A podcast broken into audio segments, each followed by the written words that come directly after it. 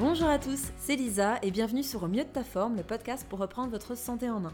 Aujourd'hui, je vous propose un deuxième replay de mon live santé qui a lieu tous les lundis sur Instagram. Celui-ci a eu lieu le 23 septembre et comme d'habitude, je vous ai mis le timing du podcast avec toutes les questions traitées en descriptif. Donc n'hésitez pas à vous y référer pour aller directement là où ça vous intéresse. Si vous voulez y participer, n'hésitez pas à me rejoindre sur mon compte Instagram Lisa Salis Life et maintenant, il ne me reste plus qu'à vous souhaiter une excellente écoute. Alors, déjà, petit point, euh, j'avais vu que j'avais plusieurs questions, notamment euh, les œufs plutôt bio, plutôt bleu blanc cœur. Euh, question, les glucides sont-ils nécessaires à tous les repas? L'eau, bouteille ou robinet?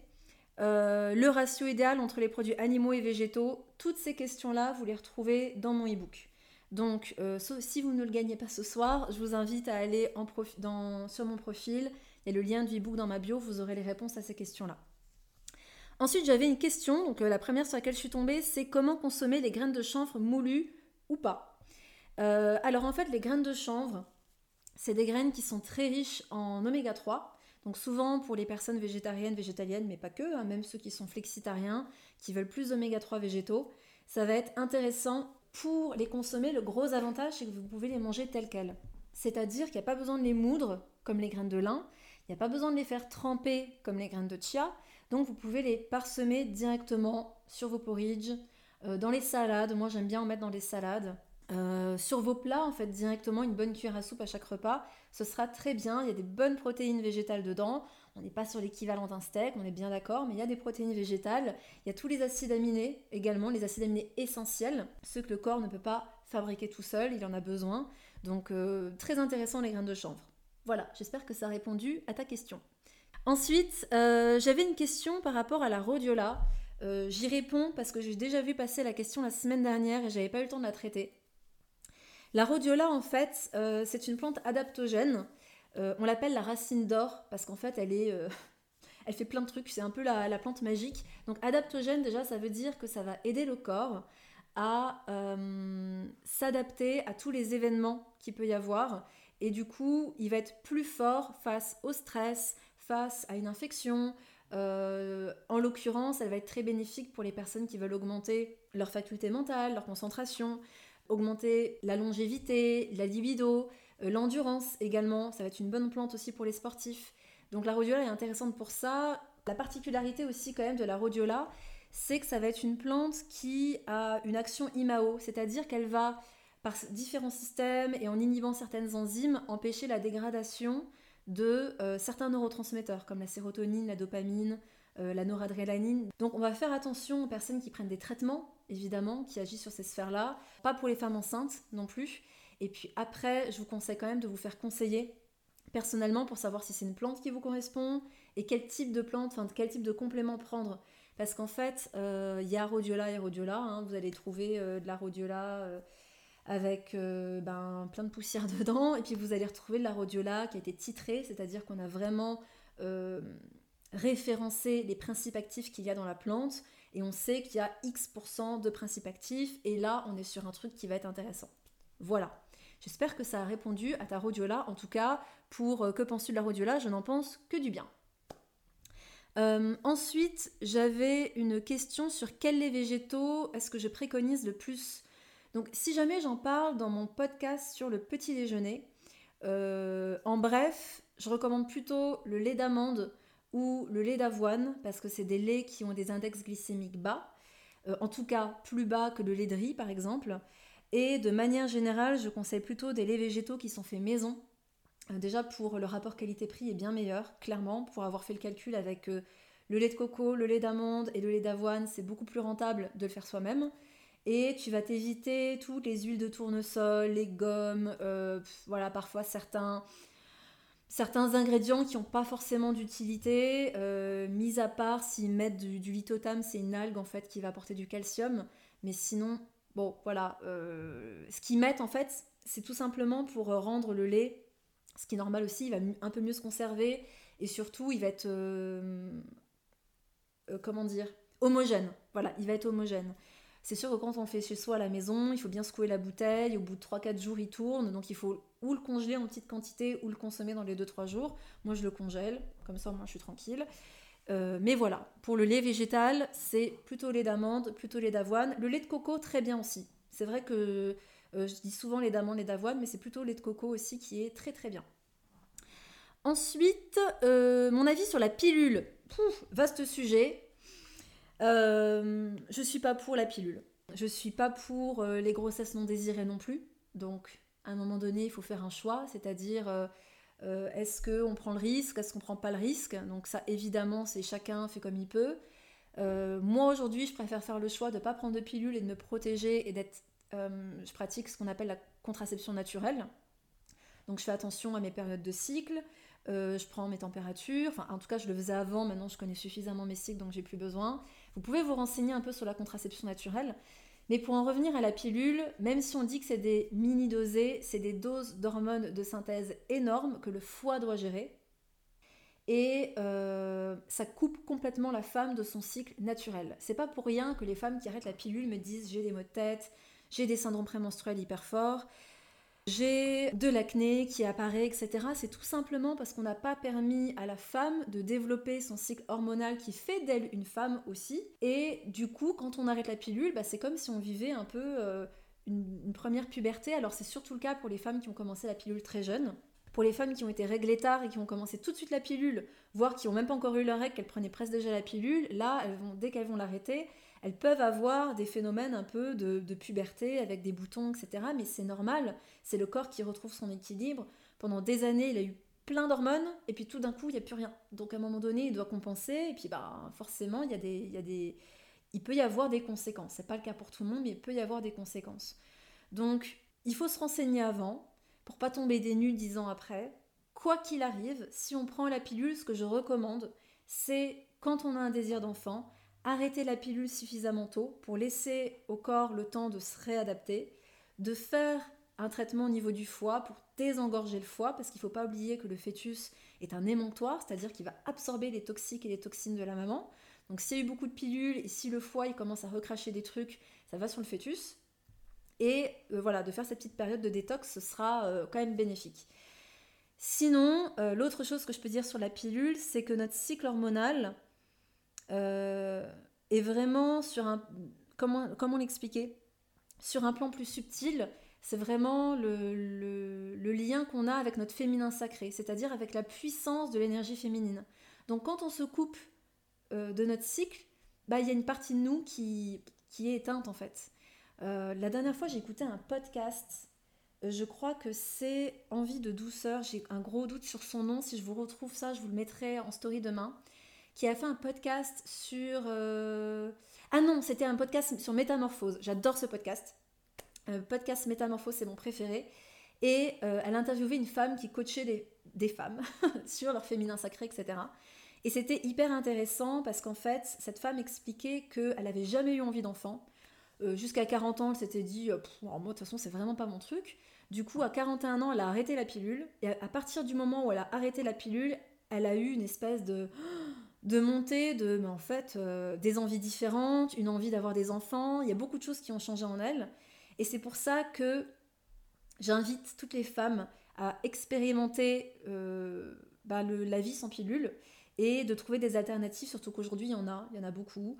Euh, ne serait-ce que, y a le préservatif numéro 1, voilà, c'est chiant, mais il y a le préservatif. Il y a le stérilet en cuivre, il y a la contraception naturelle. Voilà, tout simplement. Donc, euh, mais il y a des coachs euh, qui, accompagnent les femmes, des fois même des gynécologues qui accompagnent les femmes dans ces démarches-là. Vraiment, c'est un investissement à faire parce que c'est trop précieux pour, euh, pour, pour pas s'en occuper. Voilà. Donc voilà, le, sujet sur la pilule était un peu vaste, un peu long, mais c'était nécessaire. Ensuite, rien à voir. Quel mixeur conseilles-tu pour moudre tes graines et faire ton lait d'amande? Alors, pour moudre mes graines, j'utilise un petit mixeur que je transporte souvent en voyage. Ça s'appelle le Tribest, T-R-I-B-E-S-T. Euh, ça a un super rapport qualité-prix. Je l'utilise tous les jours pour mes sauces, mes vinaigrettes, plein de trucs, euh, mes smoothies, pour moudre du café, pour moudre mes graines de lin. Bref, c'est vraiment génial. Donc, il y a une version euh, à peu près à 89 euros, je crois, qui ne peut pas moudre les graines, ça fait juste mixeur. Et vous avez une version à 119 euros où vous avez un petit couvercle qui permet là de moudre café, graines, même les graineries pour faire un peu de farine. Bon, ça n'est pas de la farine super, euh, super euh, euh, fine, mais par exemple pour les flocons d'avoine, si vous voulez faire vraiment de la farine d'avoine, ça marche super bien. Et sinon, pour un mixeur bien plus costaud, pour des desserts crus, pour des houmous, pour des soupes, etc., j'ai mon Omni Blend que j'ai depuis des années et qui fonctionne très bien.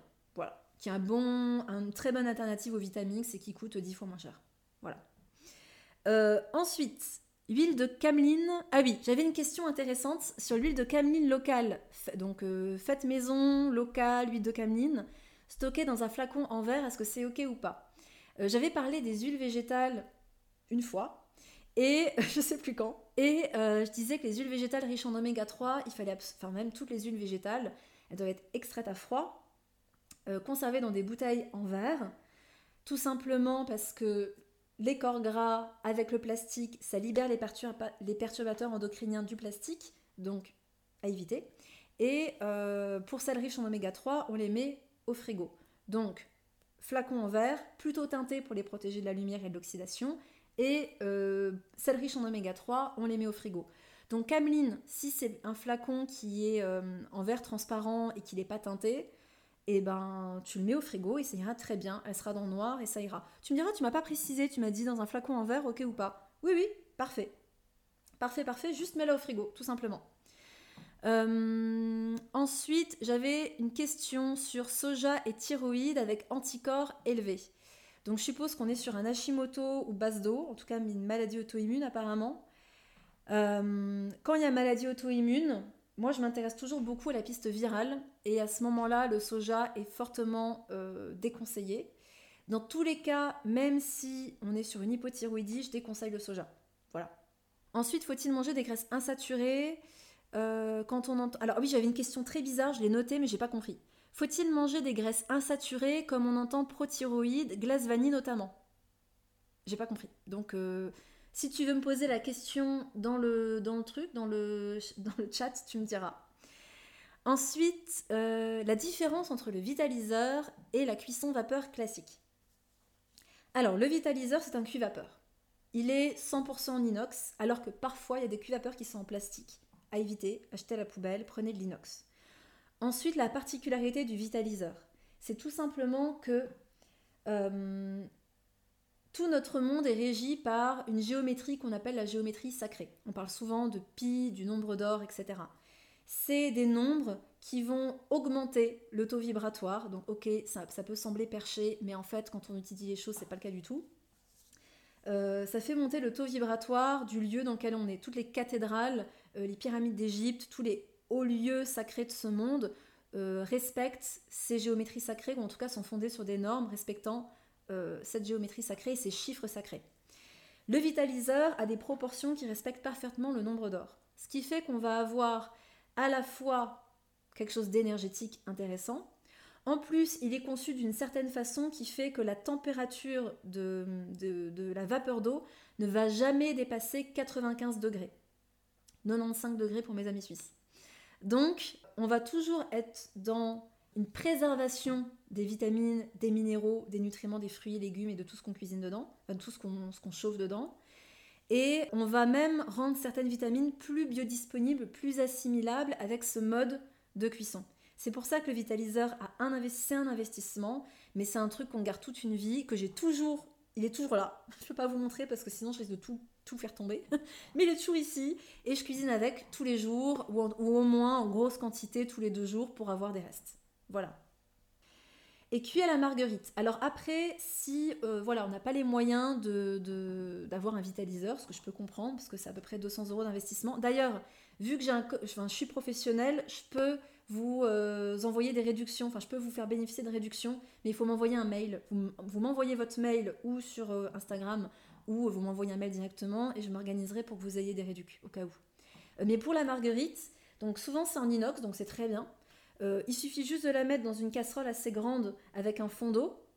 Et la marguerite, en fait, c'est un espèce de truc qui s'ouvre. On met les légumes dessus, ça les cuit vapeur. C'est très bien. On va pas avoir le côté euh, énergétique, température, machin, mais c'est déjà très bien. C'est mieux que les vapeur en plastique. Voilà. Euh, j'ai pas vu d'autres questions passer dans le chat. Que penses-tu de Natural, Natural Kill, Desmodium et Pilosal Alors Natural Kill, je connais pas. Desmodium, Pilosal, en fait, c'est que des plantes dont je vais penser du bien. Maintenant, le problème avec les plantes, c'est que tout ça, ça regarde plus les consultations. Parce que je ne sais pas qui, à qui je m'adresse. Euh, je ne sais pas euh, quel est votre terrain, votre constitution, qu'est-ce que vous prenez à côté, quel est l'état de votre foie actuel. Euh, c'est comme tout à l'heure, j'avais une question sur qu'est-ce que je recommande comme cure automnale, qu'est-ce que je recommande, quelles sont les doses de vitamine, C, de vitamine D que je recommande. Comme je le disais dans le podcast précédent, la vitamine D, ça dépend des analyses que j'ai sous les yeux tout simplement. On va avoir un minimum de 400 unités internationales par jour. Très souvent, c'est loin d'être suffisant. On va augmenter, mais ça dépend des analyses. Euh, concernant tout ce qui est cure automnale, c'est pareil. Alors, il y a des choses quand même que je peux vous donner sans risque. C'est par exemple les cures de gelée royale, les cures de pollen. C'est très reminéralisant. Le pollen frais qui n'a pas été séché, il va être riche en probiotiques, donc ça va être bénéfique pour le microbiote. Donc ça, ça peut être des bonnes cures pour se requinquer euh, à l'automne. Par contre, il y a beaucoup d'autres choses qu'on pourrait voir, mais ça va vraiment dépendre de votre terrain. Ça me fait penser à une chose. J'ai une personne qui m'a dit Est-ce que tu fais des consultations en ligne? Alors, oui, je fais des consultations en ligne. Aujourd'hui, je prends plus de nouveaux consultants parce que j'ai déjà du monde et j'ai des suivis à faire et je veux pouvoir honorer correctement ces suivis et avoir le temps d'accompagner ces personnes. Euh, et surtout, j'ai d'autres projets à côté, des formations préparation. Moi-même, je me forme toujours énormément en continu. Donc, euh, je veux garder du temps libre pour ça. Et je risque d'en décevoir certains, mais je ne sais pas encore si je continuerai euh, très longtemps les consultations en ligne. Parce que j'ai pratiqué en cabinet. Et si j'ai commencé à me mettre plus sur Internet, etc., c'est vraiment pour démocratiser cet accès essentiel aux, bases de nutrition, à comment prendre soin de soi, à comment mieux connaître son corps, etc. Et ça, je continuerai toute ma vie, c'est clair. Après, pour les consultations, c'est plus, plus particulier. Pourquoi? Parce que quand on donne un complément à une personne, ne serait-ce qu'une cure, ne serait-ce qu'une cure de gelée royale ou autre, oui, sur le papier, c'est bien, mais peut-être que votre corps, il n'en a pas besoin ou que c'est pas ce qui lui correspond. Et quand on est en cabinet, il existe différentes techniques, en l'occurrence la kinésiologie pour moi, qui va me permettre de tester en fait ce que je recommande et on est sûr d'aller pile poil là où il faut en fait. Euh, les techniques manuelles aussi permettent de, poser un, de faire une anamnèse et de mieux comprendre la cause probable de, la personne, en tout cas du symptôme de la personne, avec des techniques manuelles, en l'occurrence pour moi la réflexologie plantaire ou palmaire euh, par exemple, et ça peut plus nous orienter sur de quoi a vraiment besoin la personne. Parce qu'on se retrouve aujourd'hui avec des gens qui prennent 15 000 compléments euh, qui prennent euh, euh, plein de super aliments. Et puis en fait, c'est presque trop d'informations pour le corps, ce qui fait qu'au final, il s'en sort pas. D'ailleurs, je dis souvent qu'en phytothérapie, le rôle de la plante, c'est pas d'aller apporter quelque chose, c'est de rediriger l'énergie du corps. Elle va dire au corps, tiens, focus sur le foie, tiens, focus sur l'immunité. Ce qui fait, donc c'est très imagé ce que je dis, mais ce qui fait que si on commence à lui donner plein d'informations, on fait plus de mal qu'autre chose. Donc c'est pour ça que des naturopathes existent, c'est pour ça que les consultations existent, et c'est pour ça qu'on ne peut pas tout dire dans des lives de 30 minutes. Voilà. Donc toutes ces questions très spécifiques, c'est pas des choses que je peux traiter euh, dans ce cadre. Euh, ensuite, pour revenir sur tout ce qui est nutrition, euh, j'avais une question intéressante que j'ai peut-être déjà traitée, mais en tout cas pas en podcast. C'est est-ce que les graines de chia non chauffées deviennent toxiques? En fait, il faut bien comprendre que les oméga 3 végétaux euh, ne supportent pas la chaleur. C'est comme les huiles végétales, elles vont pas supporter la chaleur, en tout cas les huiles végétales euh, riches en oméga 3 surtout, et euh, la lumière. C'est pareil pour vos graines de chia, c'est pareil pour vos graines de lin. Donc les gâteaux, les pancakes et tous les tintouins avec graines de chia, graines de lin, non. Non, parce que c'est des, des graisses qui s'oxydent. Et c'est toujours ça qui est un peu contraignant. Ah oui, j'en parlais dans le live santé avec Marco, que vous retrouvez dans mon IGTV. J'ai un extrait, je parlais de des, oméga 3. Et en fait, c'est toujours ça à choisir. Il vaut mieux vous prendre un œuf de qualité bio, en tout cas riche en oméga 3. Euh, donc de poules qui ont été élevées en plein air, de poules qui ont eu une alimentation riche en, aliments qui contiennent des oméga 3, plutôt que de mettre, et, et, qui vont beaucoup mieux supporter la cuisson, plutôt que de prendre euh, ben, des graines de chia, des graines de lin, etc. D'ailleurs, il est hyper intéressant de savoir que l'œuf se digère, je vous donne le tips, l'œuf se digère le blanc bien cuit et le jaune cru. Or les graisses, donc les oméga 3, ils sont où? Dans le jaune. Et donc, les oméga 3 ont toujours la qualité crue. C'est pour ça que les œufs, idéalement, moi quand je fais des pancakes, j'utilise le jaune pour autre chose. Je le mets accru quelque part. Et le blanc, j'utilise pour faire mes recettes. Voilà, c'est en fait quand on commence à connaître où sont les macronutriments, donc graisses, glucides et euh, protéines, je voulais dire lipides, mais c'est les graisses en fait. Quand on sait exactement où sont les macronutriments, à quoi est-ce qu'il faut faire attention pour préserver les nutriments qui contiennent dedans, ben, en fait on sait beaucoup mieux faire nos choix. C'est pour ça en fait que euh, j'ai fait l'e-book pour vous initier à ça, ou que je fais des sujets un peu plus complets, ou que je vous fais des lives. C'est pour vraiment comprendre ces subtilités-là. Donc oméga 3, toujours plutôt accru, c'est toujours mieux que chauffé, surtout les végétaux. Ensuite, euh, ah j'avais une question sur l'Ayurveda, connaître son dosha. Euh, je sais plus si j'en avais parlé, mais euh, c'est pas un sujet que je traite. Tout simplement parce que j'avais peut-être déjà dit dans un live, il y a plein de livres qui sont très bien faits sur l'Ayurveda. franchement, pour tous les, dizaines de livres que j'ai fêtés sur l'Ayurveda, en tout cas pour connaître son dosha, ils sont tous très bien. Euh, vous allez toujours avoir des questionnaires complets, ça va vous orienter sur quel est euh, votre, profil. Si vous allez voir un praticien de santé, il pourra vous le dire aussi. Et en fait, si, si j'en parle pas moi plus en détail, c'est parce qu'en fait, il y a des livres qui le font très bien, et moi, ce qui m'intéresse davantage, c'est de faire des liens. C'est-à-dire de lier la médecine chinoise avec ce que va dire l'Ayurveda, avec ce que va dire la naturopathie, et de vous partager mon analyse plutôt que vous répondre ce que j'ai dans un bouquin. Voilà, donc je vous invite plutôt à lire un livre ou à aller voir un praticien de santé ayurvédique pour vraiment, si vous, c'est vraiment l'ayurveda. Et puis, si un jour vous voulez des choses où on est plus dans l'interrelation entre science, médecine occidentale, médecine orientale, etc., bah là, vous venez me voir parce que c'est vraiment ce que j'aime faire. C'est dépatouiller toutes ces choses. Voilà les amis. Euh, est-ce qu'il y a d'autres questions? Mais j'ai l'impression qu'on a plein. Alors attendez, je vais sortir mes lunettes magiques, ce sera vachement mieux. Parce que je crois que dans les...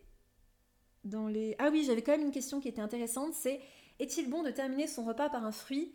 Euh, Je déconseille le fruit en dessert. Il vaut mieux le prendre en dehors des repas parce que le fruit se digère entre 25 minutes, 45 minutes, moins d'une heure dans tous les cas, contrairement à tout le reste de votre bol alimentaire qui se digère entre 2, 3, parfois plus euh, heures. Donc euh, idéalement, on va garder plutôt les fruits pour un petit déjeuner 100% fruits si on veut alléger son petit déjeuner pendant une petite période, ou un snack à 4 heures, c'est là que c'est très bien de se faire une petite salade de fruits ou un fruit avec des oléagineux, c'est idéal. Ou alors en milieu de matinée par exemple, c'est euh, très judicieux de prendre un fruit. Ou même encore dans la soirée, il vaut mieux prendre un fruit que de prendre des gâteaux, du chocolat, des trucs comme ça. Voilà. Ensuite, organises-tu une retraite Lisa Non. Euh, je fais ma petite retraite Vipassana mercredi. D'ailleurs, j'en profite pour vous dire qu'il n'y aura pas de live la semaine prochaine parce que je serai en pleine méditation vipassana, donc j'ai très hâte de vivre cette expérience. Je ne sais pas encore si je ferai un live à mon retour parce que j'aurai peut-être besoin d'un petit sas de décompression. Donc je rentre le 7, donc ça risque d'être un petit peu rapide. Je vous tiendrai au courant sur Instagram.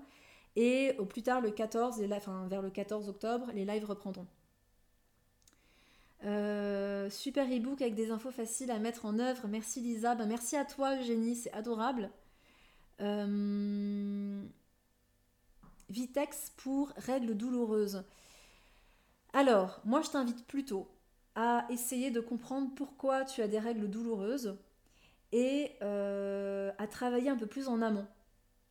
Adopter une alimentation anti-inflammatoire. Euh, si est-ce qu'il y a des règles hémorragiques ou pas? Parce que du coup, si c'est pas hémorragique mais que c'est plus de l'inflammation, ça pourrait être bien de faire attention à tes oméga 3, euh, limiter les potentiels aliments pro-inflammatoires, donc euh, huile hydrogénée, huile raffinée, excès de gluten, excès de produits laitiers. On sait aujourd'hui que c'est pro-inflammatoire chez certaines personnes. Il y aurait beaucoup de choses à dire, excès de viande. Je sais pas trop comment tu manges, mais euh, se dire qu'un truc, ça va régler le problème, on est vraiment dans quelque chose qui est, on va dire, on est dans de la bobologie. On est vraiment dans, euh, il y a un symptôme, on apporte quelque chose en mode solution, mais le problème n'est pas réglé. Je t'invite vraiment à travailler sur la cause avec un praticien, euh, que ce soit un nutrithérapeute, que ce soit un naturopathe, que ce soit euh, un médecin euh, en médecine fonctionnelle en tout cas, qui a, cette, vision un peu plus systémique, un peu plus globale, je pense que tu auras euh, une piste plus intéressante que juste euh, le Vitex. Après, l'avantage du Vitex, c'est que, donc c'est le gâtillier, c'est très intéressant chez les personnes qui ont des syndromes prémenstruels et qui ont un déséquilibre entre œstrogène et progestérone. Donc, c'est une plante à ne pas éliminer, mais encore une fois, c'est plus un truc qui se gère en consultation et en one-to-one. Euh, quelle huile utiliser pour la cuisson? Alors ça, c'est dans mon e-book, tu auras tout ce qu'il faut savoir. Par où commencer quand on a 40 kilos à perdre? Euh, Bon, je suis désolée, ça fait pro-pub, mais vraiment, mais euh, commence par mes 4 règles d'or. Vraiment, commence. Parce que tu auras exactement le petit déjeuner à avoir pour booster ta thyroïde. Tu sauras exactement quelle huile choisir, quelles sont celles à bannir. Avec la troisième règle, tu sauras comment équilibrer ton alimentation pour à la fois avoir tes aliments plaisir, même s'ils ne sont pas forcément sains, et avoir une alimentation euh, plus saine, plus de fruits, de légumes, etc., d'aliments entiers, naturels. Je te conseille de commencer par là. Surtout, ne fais pas de régime. Ne fais pas de régime, tu vas complètement détraquer ton métabolisme. Tu risques de mettre une grosse claque à ta thyroïde et remonter, retrouver une bonne santé thyroïdienne, c'est pas rien. C'est pas pour rien qu'il y a autant d'hypothyroïdie aujourd'hui. C'est dur d'en sortir. Donc prends ton temps et retiens que tout n'est pas, tout n'est pas que dans l'alimentation. L'alimentation, c'est important. Euh, moi, il faudrait que je demande aux personnes qui me consultent de témoigner. Je parle de, nutrition dans mes consultations, mais les trois quarts du temps, je parle de développement personnel, de spiritualité, de qu'est-ce qui te nourrit. Il y a un truc que je demande tout le temps, tout le temps, tout le temps, c'est qu'est-ce qui vous nourrit? Et pas, euh, alors le chocolat et euh, les yaourts. Non, qu'est-ce qui nourrit votre vie? Quelles sont vos passions? Quelles sont les choses qui vous font kiffer? Quelles sont les choses qui font que le temps s'arrête quand vous les faites? Que vous rigolez, que vous êtes dans la joie quand vous les vivez? Ça, c'est des choses qui vous nourrissent. Et quand on les a... J'ai des frissons quand j'en parle.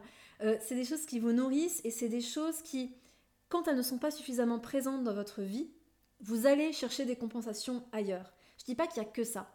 Mais il y a de ça aussi et il faut travailler sur cet aspect-là.